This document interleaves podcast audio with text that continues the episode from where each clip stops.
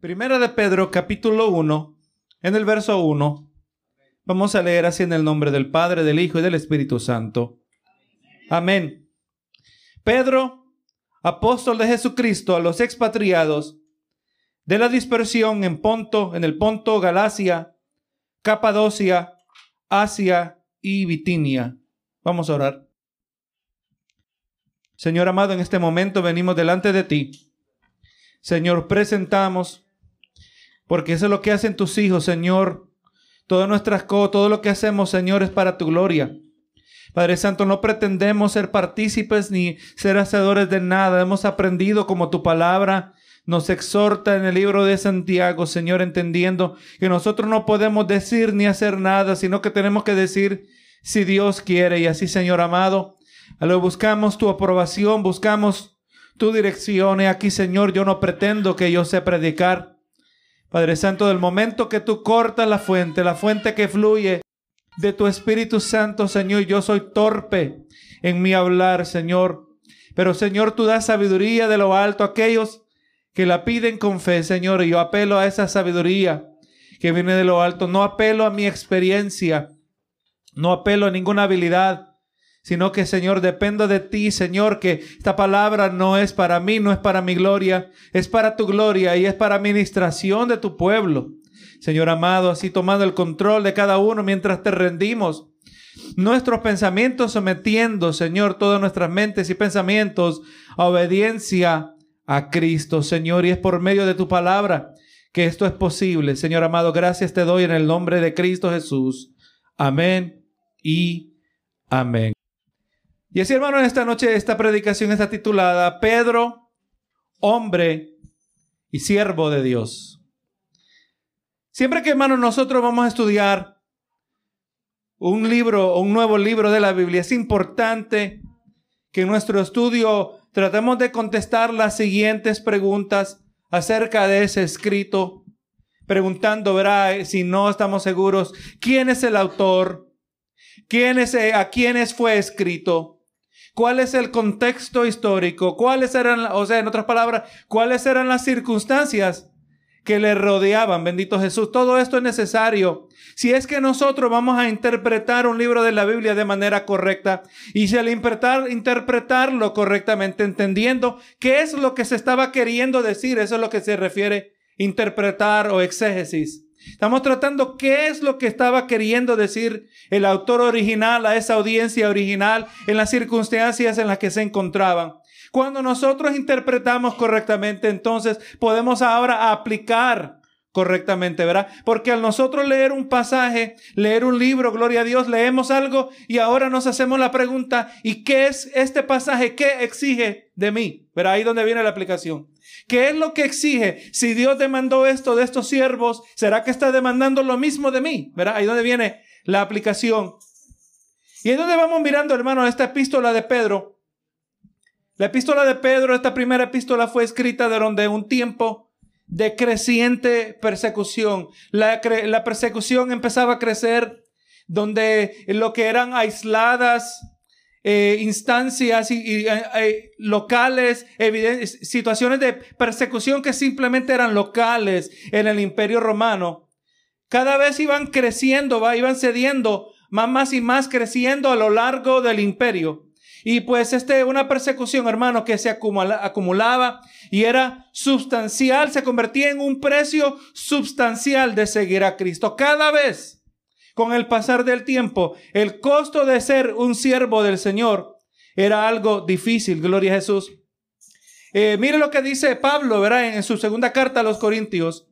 Segunda de Corintios 4, 17 dice, porque esta leve tribulación momentánea produce en nosotros un cada vez más excelente y eterno peso de gloria.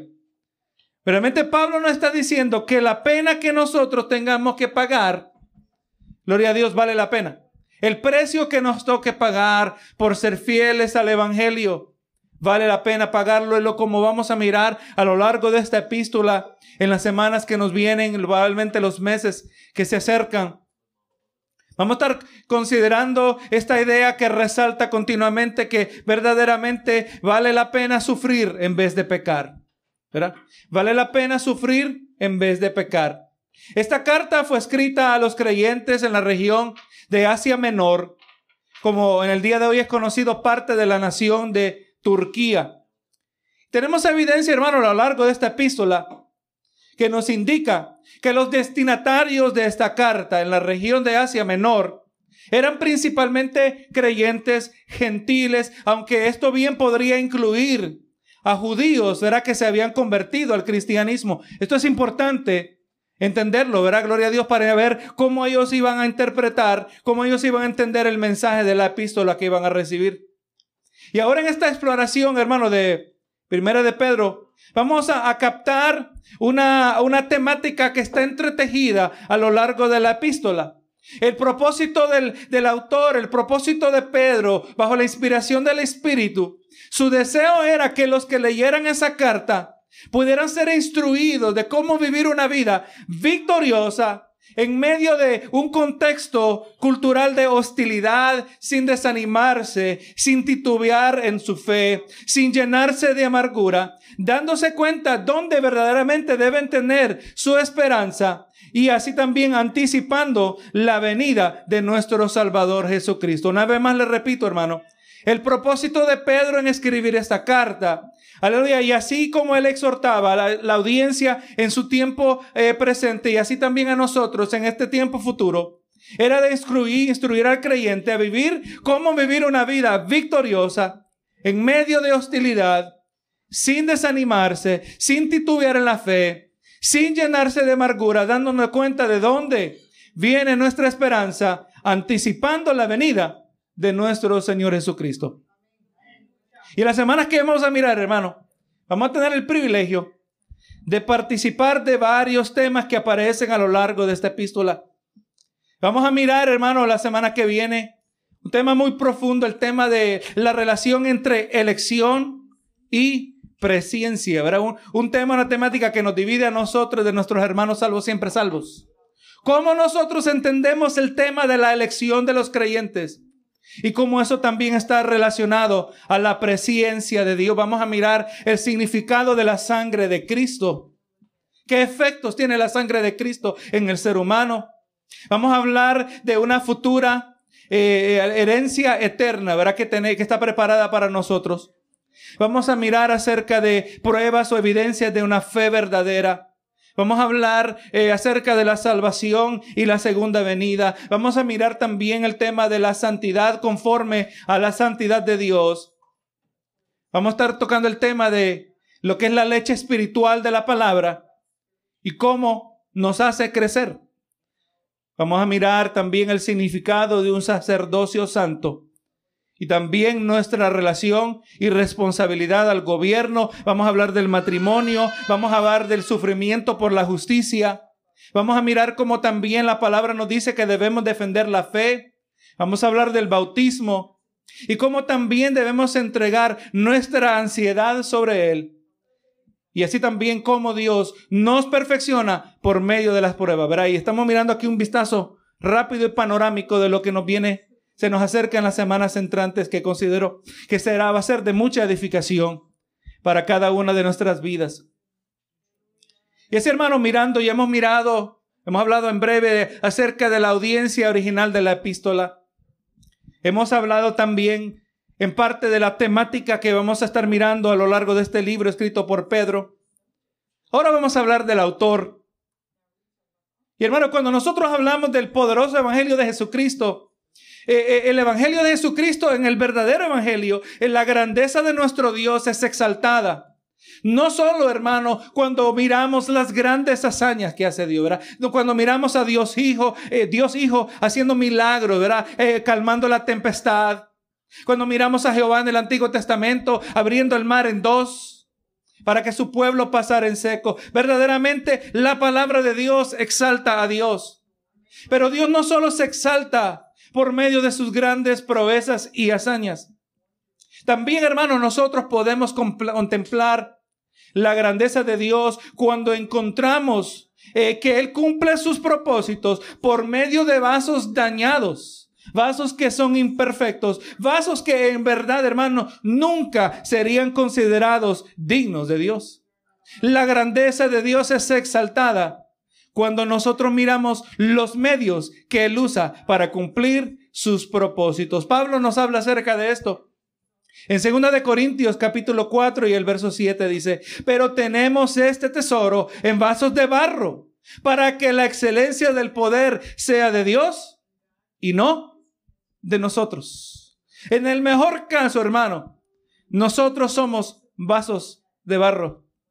Así que, hermano, cuando Dios se glorifica en la vida y por medio de la vida de un ser humano, encontramos que Dios se glorifica a pesar de nuestra humanidad. Dios se glorifica a pesar de nuestras imperfecciones. Dios se, se, glorifica a pesar de mis defectos, a pesar de la mancha del pecado que está presente en todos nosotros. Y cuando el perfecto Dios, hermanos, se, se glorifica en medio, por medio de insignificantes vasos, el hombre es incapaz de recibir la gloria. ¿Para qué? Para que la excelencia del poder sea de Dios y no de los hombres. Para que Dios sea exaltado. Al usted mira, hermano, la palabra nos presenta a Pablo en una de las ciudades eh, griegas donde ellos llevaron a cabo milagros y, y la gente era tan idólatra que, aleluya, les pusieron los nombres de sus dioses. Eh, no recuerdo, uno de ellos le pusieron Júpiter, el otro era, creo que era Mercurio, no recuerdo bien. Mercurio y Júpiter y empezaban a adorarlos. Y ellos, hermanos, rasgaban sus vestimentas. Somos hombres, bendito Jesús. Porque, hermano, cuando Dios se glorifica a través de nuestra vida, hermano, cuando Dios lo usa a usted, aleluya, la gente se le olvida que está tratando con meros seres humanos para que la gloria sea de Dios. Así que hermano, el Señor nos recuerda que somos vasos de barro. No nos podemos jactar de nada, nada. Eh, el mismo apóstol Pablo dice que tenéis que no os haya sido dado. Todo lo que nosotros tenemos, todo lo que nosotros somos, es algo que el Señor nos ha brindado a cada uno de nosotros. Hermano, y es eso que vamos meditando. ¿Qué es lo que dice? Cuando nos miramos cara a cara, usted y yo, eh, aleluya, inicialmente veníamos llenos de pecado trastornada nuestras mentes, equivocado de cómo funcionaba la vida. Errados en cuanto a cuáles son las prioridades en el hogar, en la familia, en la vida personal, totalmente equivocados hasta que venimos a Cristo. Y ahora se refleja la gloria de Dios. Ahora se, en el semblante de la persona, del creyente, de aquel que ha nacido de nuevo, se ve una cara que ha sido transformada. Nos dice la palabra aún del de, errado eh, rey Saúl que cuando el Espíritu de Dios vino sobre él, su semblante cambió. Porque eso es lo que hace. Del momento que el Espíritu de Dios empieza a morar en nuestra vida, empieza a remodelar empieza a cambiar, bendito Jesús. Y nosotros jamás queremos eh, algo que le corresponde a Dios. Queremos que la gloria sea de Dios. Yo aprendí temprano en mi formación espiritual que si alguien se me acercaba y me decía, mira qué bonito lo que tú hiciste, que yo siempre dijera, la gloria es para el Señor. ¿Verdad? Porque del momento que yo me tomo la gloria para mí es sumamente peligroso. Somos vasos de barros. El salmista también se une a Pablo en decir esta verdad. Salmo 115, verso 1 dice el salmista, no a nosotros, oh Jehová, no a nosotros, sino a tu nombre da gloria por tu misericordia, por tu verdad. La palabra nos dice que en el mejor caso nosotros digamos, siervos inútiles somos, ¿verdad? Porque lo que debíamos hacer, hicimos. Hermanos, si, si un día hicimos una grande hazaña, porque hay momentos que sí nos sentimos que hemos hecho grandes hazañas para Dios, ¿verdad? Estaba alguien necesitado y el Señor nos mueve a generosidad. Nuestra mejor obra en el día más espiritual de nuestra vida, nosotros debíamos hacer decir, siervos inútiles somos. ¿Verdad? Porque nada extraordinario hicimos. Estábamos haciendo lo que se espera de un verdadero siervo de Dios. Benito Jesús. Lo que se espera de un verdadero hijo del Altísimo. Bendito Jesús. Así que hermano, todo esto que hemos hablado, todo esto es verdad acerca de Pedro. Pedro, un hombre escogido por Dios, eh, podemos agregar que no fue escogido por su virtud, pero aleluya que de la misma manera Él y nosotros, en Él se encontraba la materia prima, aleluya, para convertirse en un instrumento en la mano de Dios. Esto es lo que somos nosotros, hermanos. Nosotros en la mano de Dios somos la materia prima.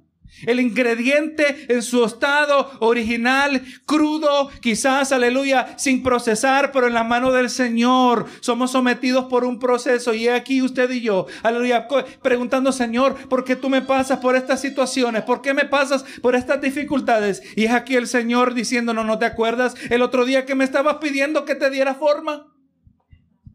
¿No te acuerdas el otro día que estabas cantando? Un día le dije a mi Señor, Tú el alfarero y el barro soy, no me pediste que te moldeara, que te diera forma. Bendito Jesús. Eso es lo que somos nosotros. Somos llenos de potencial. Cuando estamos humillados en la mano del Señor. Qué lindo el diseño de Dios. Cuando se cumple en nosotros y eso es lo que vamos a estar mirando en las semanas que vienen, cómo Dios ha usado a un hombre, aleluya, como Pedro, igual que nosotros, un ser humano lleno de defectos. No era, aleluya, un hombre necesariamente escogido por su virtud o su elocuencia. Pero un alma que también necesitaba ser salva y un alma que a pesar de sus efectos se supo someter en la mano del Señor. En él se encontraba la materia la materia prima para ser instrumento en la mano de Dios. En esta noche, hermano, en este verso que cumplimos, que leímos, solo nos vamos a quedar en la primera palabra del verso número uno. Vamos a seguir hablando de Pedro. Queremos nosotros, hermanos, las primeras palabras, Pedro, apóstol de Jesucristo. Es importante que establezcamos eh, los datos biográficos de, de la vida de este personaje que en el día de hoy admiramos. No como, no porque comenzó de cierta manera, sino como él terminó, porque eso es lo que cuenta, hermano. Es con, no es los que corren, sino los que terminan. Y aquí nos dice Pablo, mejor dicho, Pedro, apóstol de Jesucristo. Sabemos nosotros que indudablemente Pedro fue escogido por Dios. Y él formaba parte de los doce discípulos originales. A, los, a lo largo del Nuevo Testamento, Descubrimos que Pedro, por su personalidad, se convirtió en, un líder, en el líder de los doce. Vemos que aparecen cuatro listas en los evangelios, donde aparecen enumerados los discípulos y en las cuatro listas, aunque todas en diferente orden, pero siempre aparecía Pedro mencionado primero. Pedro, junto con los otros, no incluyendo a Judas, llegaron a ser apóstoles. Aquellos que fueron comisionados de manera sobrenatural y anduvieron con él. Lo pudieron ver después de su resurrección.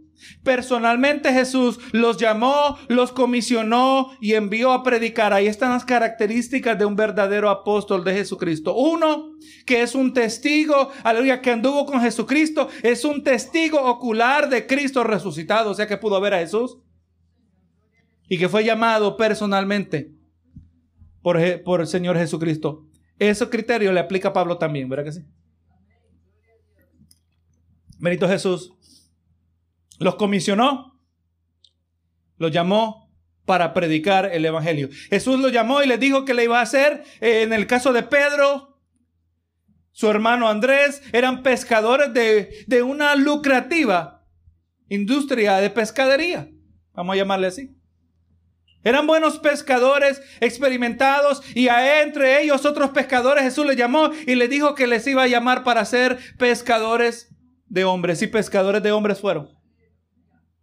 Vemos hermanos que Pedro como apóstol resultó fundamental en el desarrollo de la iglesia de Jesucristo. En el libro de los Efesios, aleluya, nos habla de, de los apóstoles Pedro incluyendo Qué importante dice en Efesios 2:19 al 22 dice, así que ya no soy ya no sois extranjeros ni advenedizos, sino conciudadanos de los santos y miembros de la familia de Dios, dice, edificados sobre el fundamento de los apóstoles y profetas, siendo la principal piedra del ángulo Jesucristo mismo, en quien todo el edificio bien coordinado va creciendo para ser un templo santo en el Señor, en quien vosotros también sois juntamente edificados por la morada para morada de Dios en el Espíritu. O sea, nos está diciendo, hermano, aquí Dios mismo, el apóstol Pablo, hablando, aleluya, de, del papel que desempeñaron los profetas del Antiguo Testamento. Los profetas de la antigüedad y ahora el ministerio de ellos es colocado par en par con el ministerio de los apóstoles, que ellos fueron fundamentales en la formación de lo que hoy consideramos la fe cristiana. Es importante, hermano, el, Antiguo Testamento no se descarta.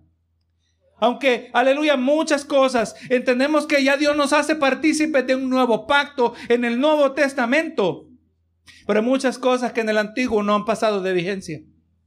Hay muchas cosas en el Antiguo Testamento, las palabras del profeta que nos presentan, eh, las palabras de los profetas que nos presentan verdades que han sido, hermano, que son universales a lo largo de la historia de la humanidad. Y todo eso nos dice Pablo, el fundamento de los apóstoles y los profetas. O sea, hermano, los apóstoles serán aquellos individuos, discípulos de Jesucristo, enviados. Porque eso es lo que significa la palabra apóstol. Eran enviados, fueron enviados para establecer el fundamento de lo que llegó a ser la iglesia, donde, donde Cristo es la piedra principal. Cristo es el Señor. Si Cristo no es el Señor, si Cristo no es la cabeza de la iglesia, si Cristo no es la piedra principal, la que, aleluya, fortalece el resto de la estructura, todo colapsa, hermano. Tenemos que asegurarnos siempre que dentro de esta iglesia, que dentro de cada una de nuestras vidas, Cristo siempre sea exaltado. Siempre sea Cristo nuestra prioridad. Traer gloria al nombre de Cristo. Vivir en obediencia a Cristo. Someternos. Ser, aleluya, mansos y humildes como Cristo. Nuestra vida es Cristo céntrica. Si el, el, fundamento de los apóstoles y los profetas es uno que es aplicable a nuestra vida, quiere decir que Cristo es Rey de Reyes y Señor de Señores en nuestro diario vivir.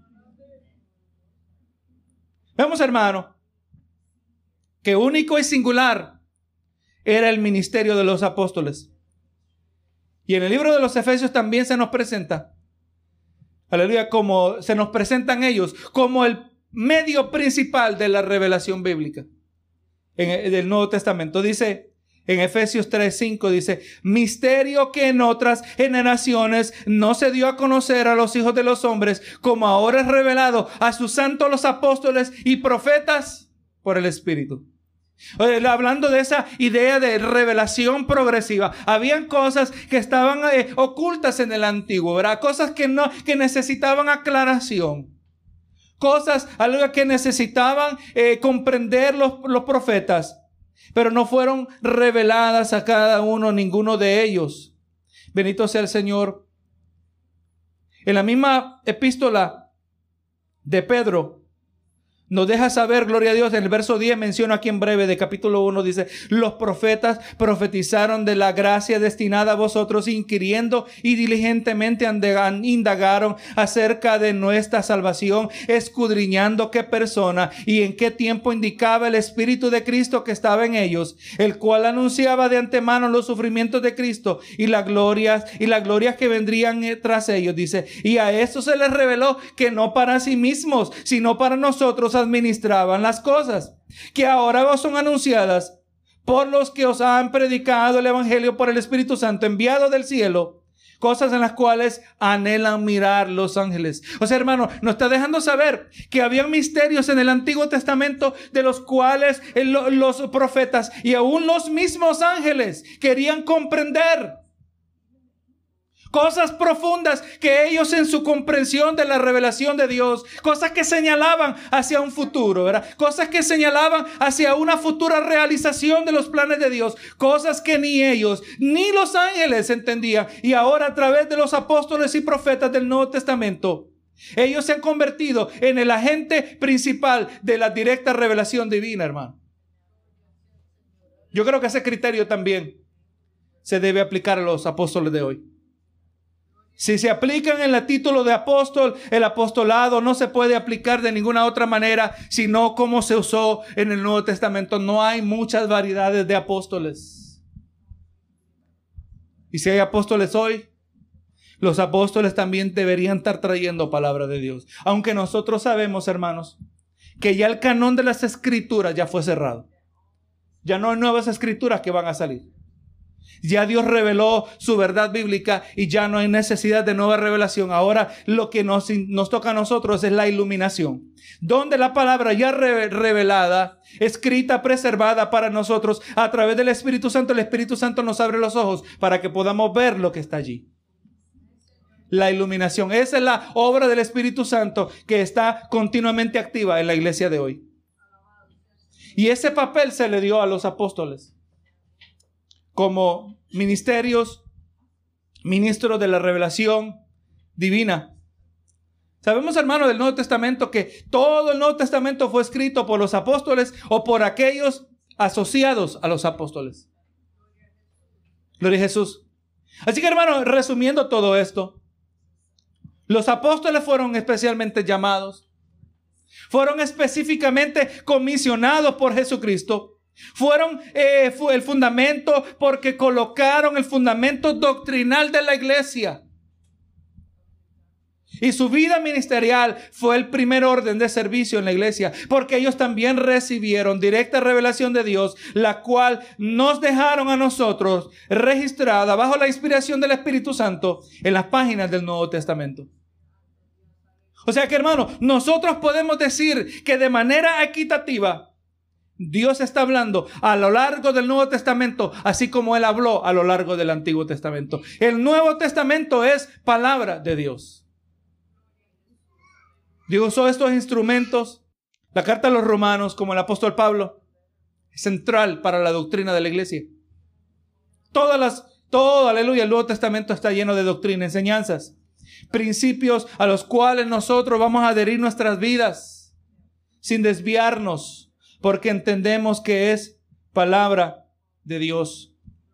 Hermanos, los apóstoles, en otras palabras, estamos diciendo que ellos se convirtieron en la fuente de verdad divina.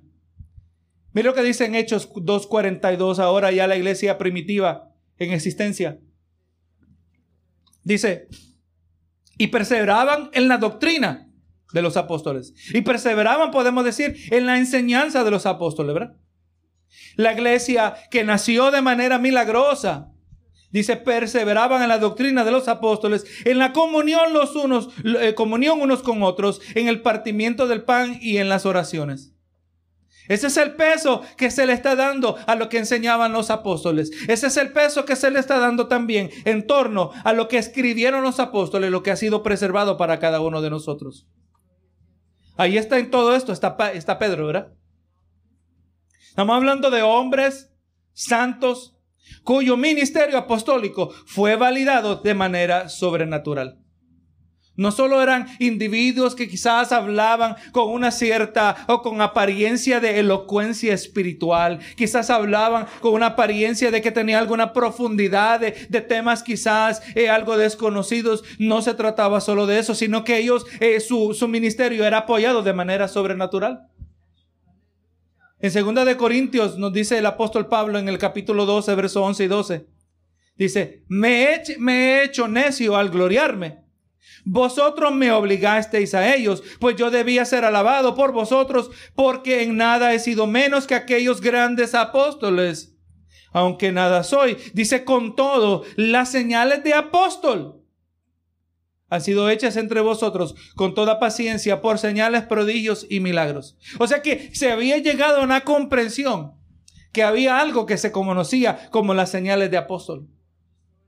Los apóstoles hacían, llevaban a cabo señales, prodigios y milagros, no como los de hoy que le proclaman una palabra poderosa de parte de Dios y cuando aquella palabra supuestamente palabra poderosa, supuestamente de Dios, no se cumple, le dicen a usted, no es porque tú no tenías fe. Busquemos un ejemplo bíblico de tal manera de proceder. No existe, hermano.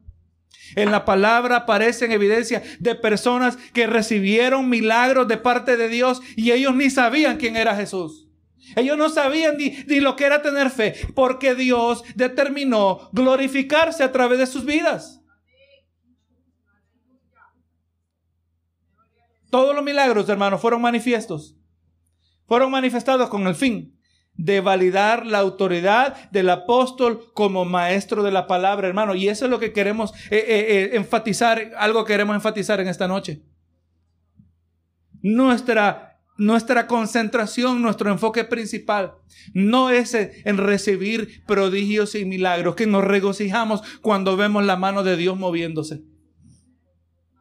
Creemos en un Dios que todavía actúa en, medio de su pueblo conforme a sus propósitos, pero esa no es la meta. Es más, esa ni es la evidencia de un nuevo avivamiento en la iglesia. Hemos llegado a una errada comprensión que pensamos que avivamiento en medio de la iglesia de Jesucristo significa una grande abundancia de prodigios y milagros, aunque no descartamos la idea, pero esa no es la meta en sí misma. Eh, los prodigios y milagros señalan hacia algo más importante, algo más fijo, algo más sólido. Mire lo que nos dice en Hechos 13, en el verso 6, del verso 6 al 12. Que nos habla de la escena de aparece Pablo. Dice, y habiendo atravesado toda la isla, hasta Pafos hallaron a cierto mago, falso profeta, judío llamado Bar Jesús, y dice que estaba con él con el procónsul Sergio Paulo, varón prudente. Dice este llamado, eh, dice llamado, llamando a Bernabé y a Saulo, deseaba oír la palabra de Dios. Aquí nos presenta un individuo, un líder romano que quería oír la palabra de Dios. Pero mire lo que dice el verso 8.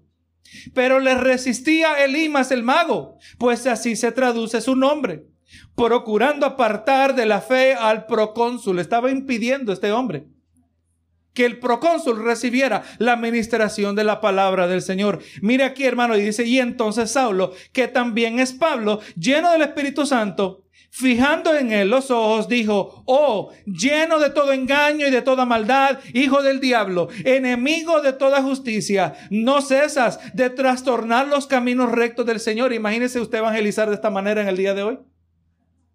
Pero es que cuando hay que hablar la verdad, hay que hablar la verdad.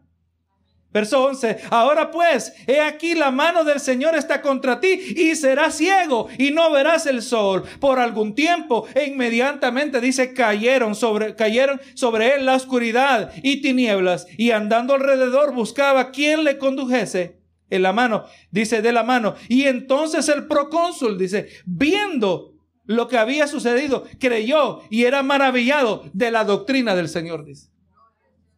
No se maravilló del milagro, no se maravilló del poder sobrenatural.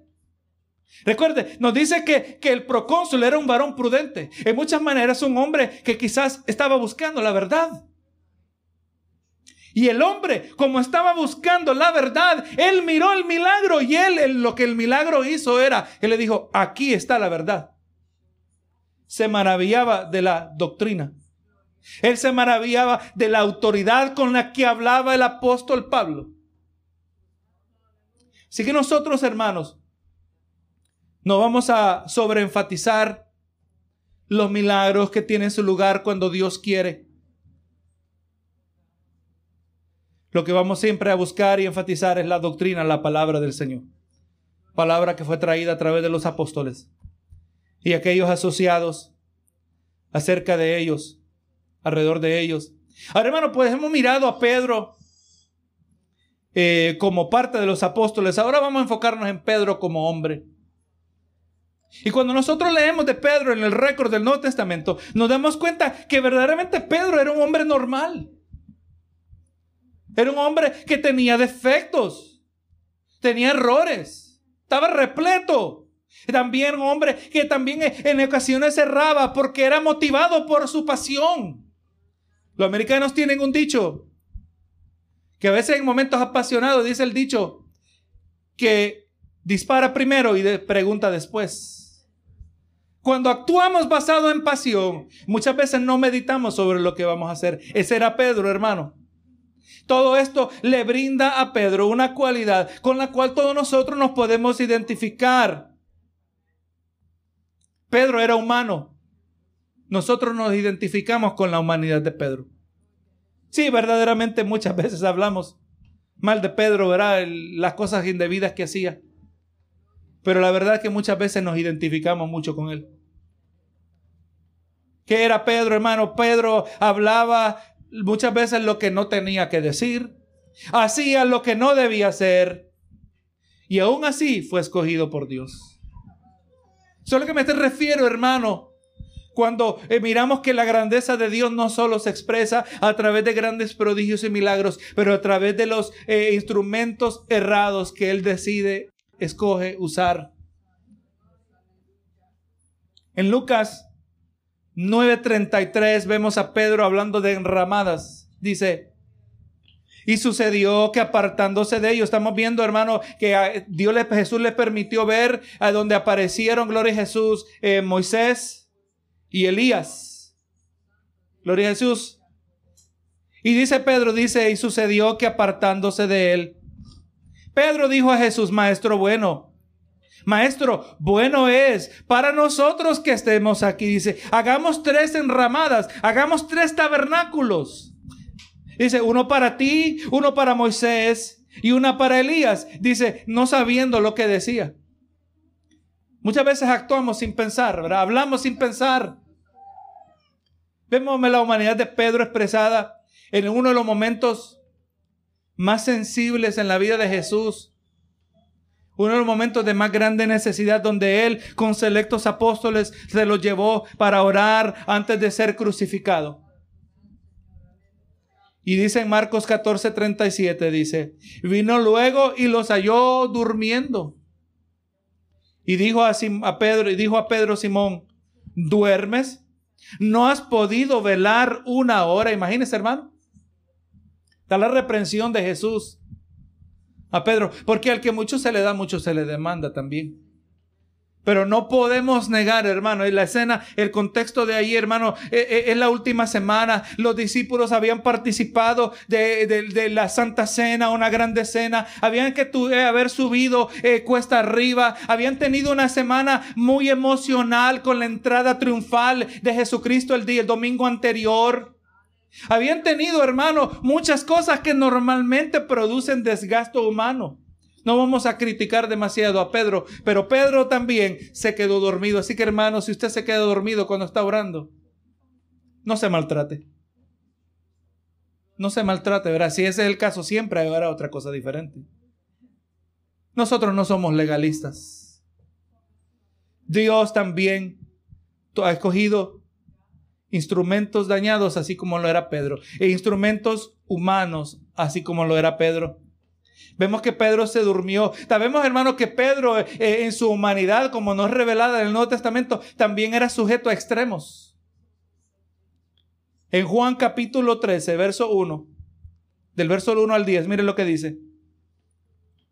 Antes de la fiesta de la Pascua, Sabiendo Jesús que su hora había llegado para que pasase del, de este mundo al Padre, como había amado a los suyos que estaban en el mundo, los amó hasta el fin. Y cuando cenaban, y como el diablo ya había puesto en el corazón de Judas Iscariote, hijo de Simón, que le entregase, sabiendo Jesús que el Padre le había dado todas las cosas en sus manos y que había salido de Dios y a Dios iba, dice, se levantó de la cena y, que, y se quitó su manto y tomando una toalla se la ciñó.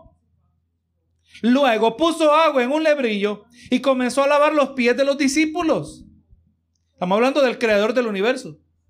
Estamos hablando de aquel que solo con la palabra que sale de su boca nos puede destruir a todos nosotros. Y aquí vemos la humildad de Dios. He puesto a pensar, hermano, que Dios es humilde. La humildad de Jesús aquí haciendo la labor que le pertenecía al siervo, eh, al, esclavo más eh, inferior en toda la casa. Y ahora Jesús lavándole los pies de sus discípulos, dice en el verso 5, y enjuagarlos con la toalla con que, con que, con que se estaba ceñido. Entonces vino a Simón Pedro y Pedro le dijo, ¿tú me lavas los pies? Señor Jesús, ¿tú me lavas los pies? Respondió Jesús le dijo, lo que yo hago, tú no lo comprendes ahora, mas lo entenderás después. Y entonces dice Pedro le dijo, no me lavarás los pies jamás. Mire la actitud de Pedro aquí, ¿verdad? Ese es Pedro, hermano, que se atrevía hasta a ponerse. Ese no es el único lugar donde él se opone a Jesucristo, ¿verdad? tú no me vas a lavar los pies jamás. Y ahora Pedro está aquí en un lado de la moneda. Y ahora Jesús le respondió, si no te lavare, no tendrás parte conmigo. Y ahora Pedro se va al otro extremo y le dijo Simón Pedro, Señor, no solo mis pies, sino también la mano y la cabeza. Se fue de un extremo al otro. Ese era Pedro, ¿verdad?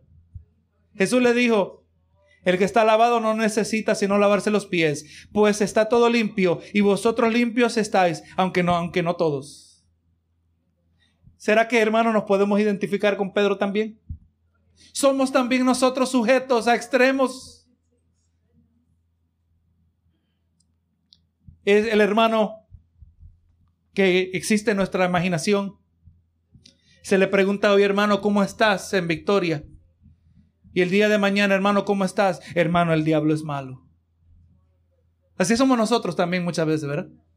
especialmente en esas etapas iniciales de nuestra formación espiritual. Tenemos grandes altos y grandes bajos, igual que Pedro, hermano. Y aún así Dios escogió a Pedro. Pedro que no solo se quedaba dormido, que no solo, aleluya, hablaba de cosas que no entendía. Pedro que era sujeto a extremos. Vemos que Pedro también era uno que prometía lo que no, que no tenía la habilidad de cumplir. Mateo 26, 31 al 35 dice, entonces Jesús les dijo, todos vosotros os escandalizaréis de mí esta noche, porque escrito está, heriré al Señor y las ovejas del rebaño serán dispersadas. Hermano, si Jesús habla, él habla con certidumbre. Pedro como que en su mente él no había captado esto. Cuando Dios dice que Él va a hacer algo, Él va a hacer algo. Cuando Dios dice que algo va a ser así, ese algo va a ser así. A Pedro se le olvidaba quizás, eh, se le pasaba por alto una comprensión de la verdadera divinidad de Jesucristo. Solo podemos especular qué es lo que pensaba Pedro cuando le llevaba la contraria a Jesucristo. Y entonces le dice Jesús, le dice Jesús conforme a la profecía, heriré al pastor y las ovejas del rebaño serán dispersadas, pero después que haya resucitado iré delante de vosotros a Galilea. Respondiendo Pedro le dijo, aunque todos se escandalicen de ti, yo nunca me escandalizaré. Jesús le dijo, de cierto te digo, que esta noche, antes que el gallo cante, me negarás tres veces. No solo te vas a escandalizar, pero me vas a negar en tres ocasiones. Y Pedro le dijo, aunque sea, me sea necesario morir, no te negaré. Y todos los discípulos les dijeron lo mismo. Recuerde, Pedro era el líder de los apóstoles. Ellos lo seguían a él. Y lo que Pedro decía, ellos lo, decían también. Ninguno de nosotros te vamos a negar. Estas eran las palabras de Pedro. Sabemos nosotros, ¿verdad? Que no fue así. A pesar, hermano, de su humanidad, en él verdaderamente se encontraba la materia prima de lo que eventualmente llegó a ser un firme y fiel líder en la iglesia. Vemos las palabras de Jesús aquí en, Juan 6, 66 al 68. Dice, desde entonces muchos de sus discípulos volvieron atrás y ya no andaban con él. Dijo entonces Jesús a los doce, ¿queréis acaso iros también vosotros? Le respondió Simón Pedro, ¿a quién iremos? Tú tienes palabras de vida. No vamos a sobreenfatizar los defectos de Pedro. Pedro también tenía sus virtudes. Y él había comprendido el carácter y la naturaleza de lo que Jesús representaba, ¿verdad? De lo que Jesús vino a hacer, de lo que Jesús vino a hablar. Tú tienes la palabra de vida eterna. Imagínese, hermano, estos discípulos y todo el mundo yéndose y de repente Jesús se da vuelta. Y ustedes también se quieren ir. Aquellos que eh, habíamos sido parte de la íntima familia de Jesucristo desde el comienzo de su ministerio. Y ahora el Señor Jesús nos dice, ¿se quieren ir también ustedes? Pero vemos, gracias al Señor, que aquí contestó debidamente el apóstol Pedro. Hermano, Pedro, Dios mirando, porque hermano, por eso es que Dios a nosotros nos permite pasar por las situaciones, porque Él sabe la forma que va a resultar en nosotros. Él sabe la forma que va a resultar cuando nosotros estamos siendo por ese precioso proceso. Mire cómo lo dije. Ese precioso proceso, lo que le llamamos las pruebas. Lo que le llamamos las aflicciones, las tribulaciones, eso produce preciosos resultados en la vida del creyente. Dios le permitió a Pedro que pasara por experiencias que eran correctas, que eran las apropiadas para formar y moldear la vida de este líder. Y lo que aplicó a Pedro aplica a nosotros también, ¿verdad? Dios no ha cambiado, hermano, en sus tácticas, sus métodos. Dios no ha cambiado, no ha tenido que cambiar porque la naturaleza humana no ha cambiado.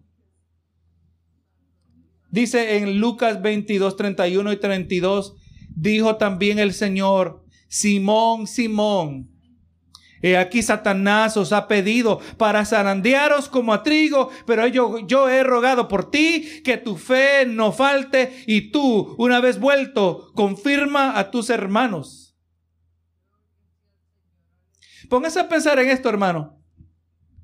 Ya nosotros yo creo que ya hemos contemplado la, idea de que, hay, que en ocasiones viene el maligno y pide permiso de venir contra nosotros. Y le digo, hermano, que lo que nos sorprende es que hay momentos que Dios le da permiso al maligno venir contra nosotros. Así que yo puedo pasar reprendiendo al diablo toda la noche. Y si Dios le permitió que llegara, Él va a estar ahí la duración del tiempo que Dios lo permita. No estoy hablando, hermano, de una manifestación satánica en su cuarto, en su recámara. Me estoy hablando de las circunstancias porque eso es exactamente lo que pasó con Pedro, ¿verdad? Pedro se vio en circunstancias difíciles. Ahora, escuche esto, hermano. Que Jesús le dijo, implícito está, yo le di permiso. Y no solo le pedí permiso, pero yo he rogado por ti para que tu fe no te falte, tu fe no titubee, para que tu fe sea constante. Y así tú vuelto, confirma a tus hermanos, que él era el líder de los apóstoles. Pero ahora, con efectivo, mire hermano, está, está, este detalle casi nunca lo hablamos. Jesús oró, si Jesús oró para que no le faltara la fe, ¿usted qué cree que le habrá faltado la fe Pedro? Si Jesús dice que él oró para que no falte la fe, la fe no debe faltar.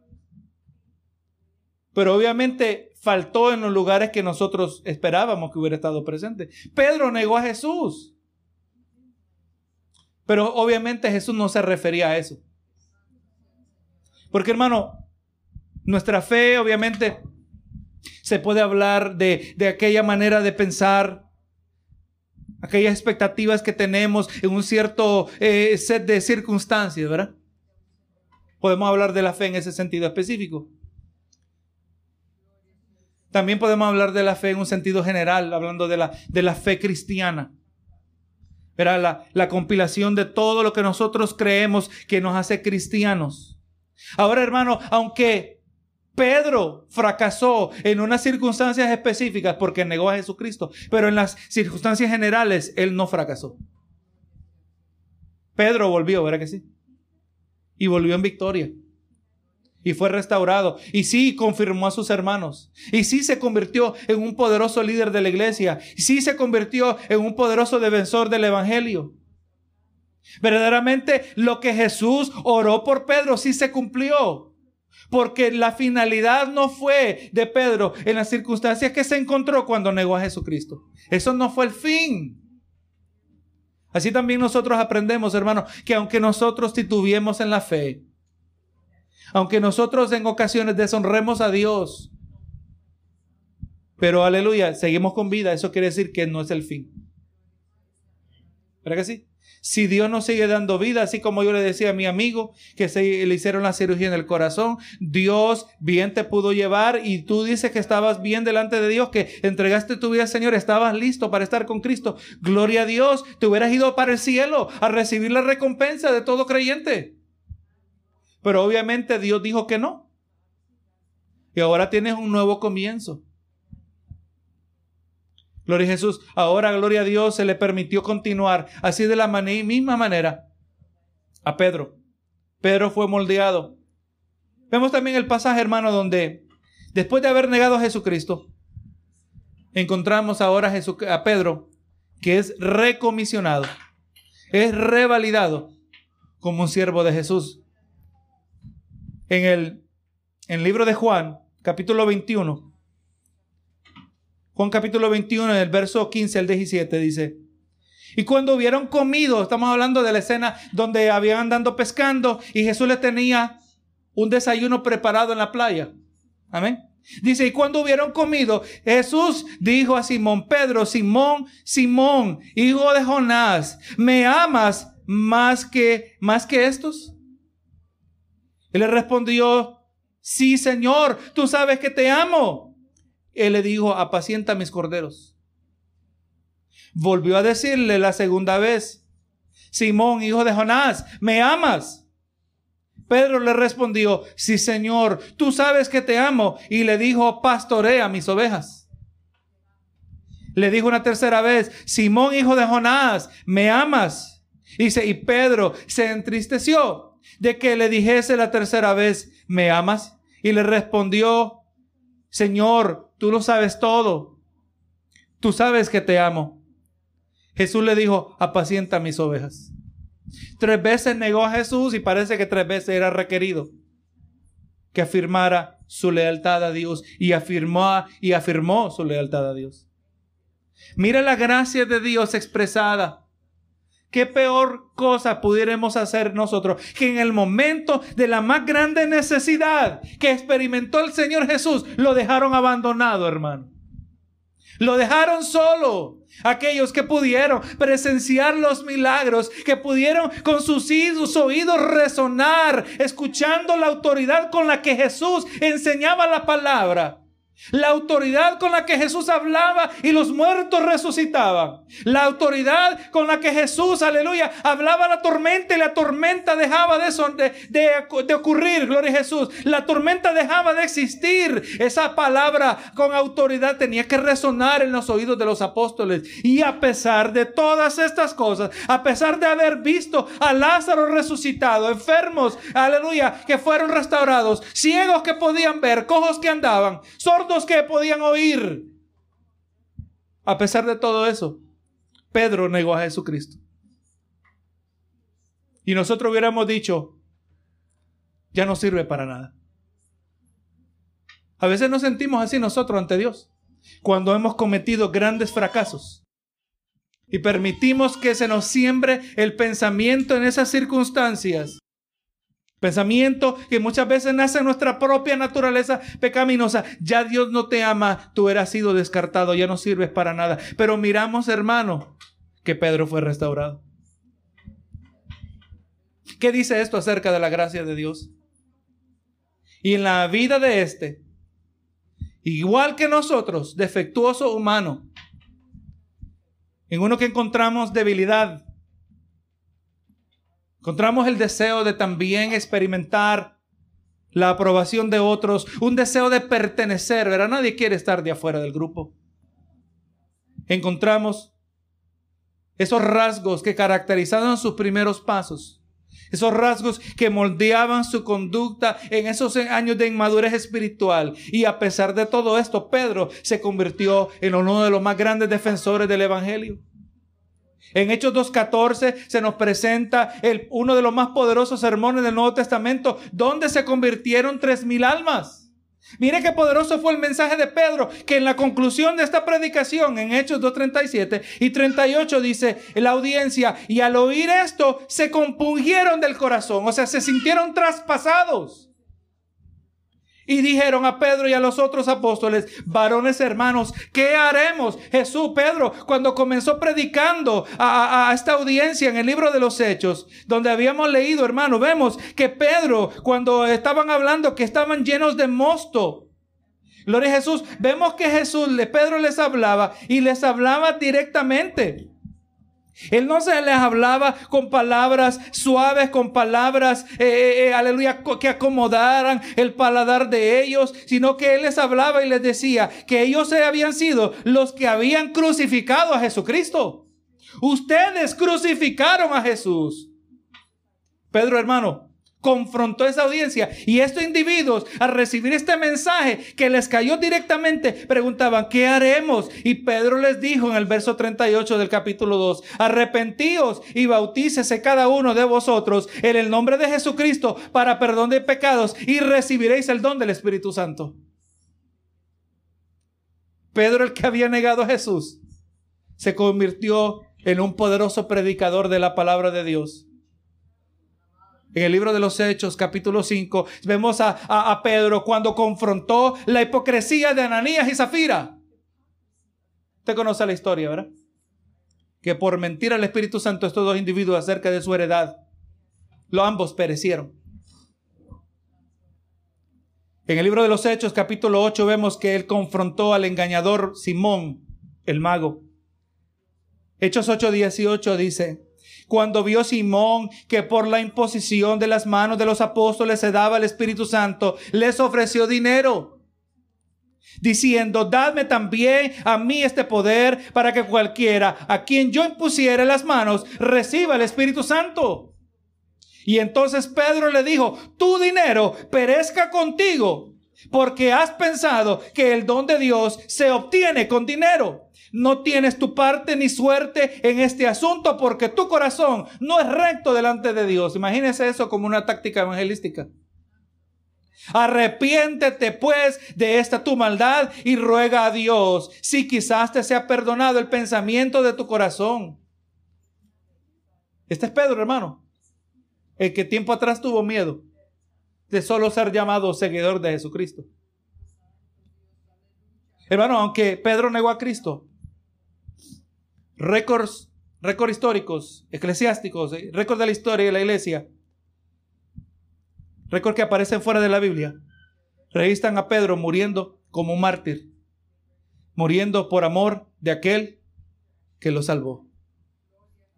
Porque no es como comenzamos, no es como corremos, es como terminamos. La vida de Pedro, hermano, es un fiel testimonio, no acerca de lo que puede hacer el hombre para Dios, pero lo que Dios puede hacer a pesar de que nosotros somos hombres. La vida de Pedro es un fiel testimonio, no acerca de lo que puede hacer el, el poder, el hombre para Dios, pero lo que Dios puede hacer a pesar de que nosotros somos hombres. Hombres, parte de una humanidad caída, amadora del pecado, contaminada con la maldad. Hermano, porque Dios puede tomar un vaso de barro y utilizarlo para su gloria.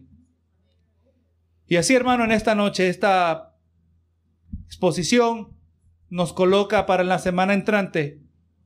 Ya conocimos a Pedro en cierto detalle, Ahora vamos a ver qué es lo que Pedro dice a la iglesia. Señor amado, en el día de hoy hemos querido, Señor, de manera paralela, presentar al hombre con todos sus defectos como lo era Pedro, como este hombre puesto en tus manos se convirtió en un grande instrumento, Señor. Sus vidas, sus acciones sus palabras, aquello que fue registrado, escrito, Señor, a lo largo de esta epístola, de lo cual nosotros hemos de ser partícipes en las semanas que vienen, Señor.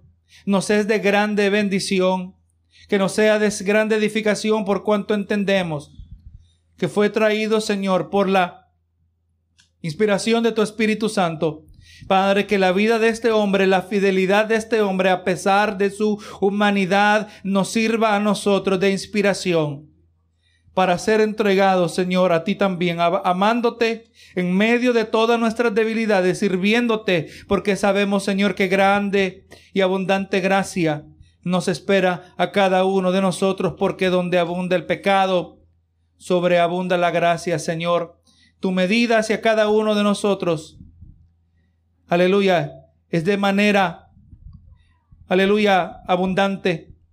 Gracias Señor por esta palabra que hemos recibido en el día de hoy y que sabemos, Señor, entiendo que no retornará a ti vacía, Señor. Así, Señor, te doy gracias por haberme permitido este privilegio de traer tu palabra en el nombre de Cristo Jesús. Amén y amén.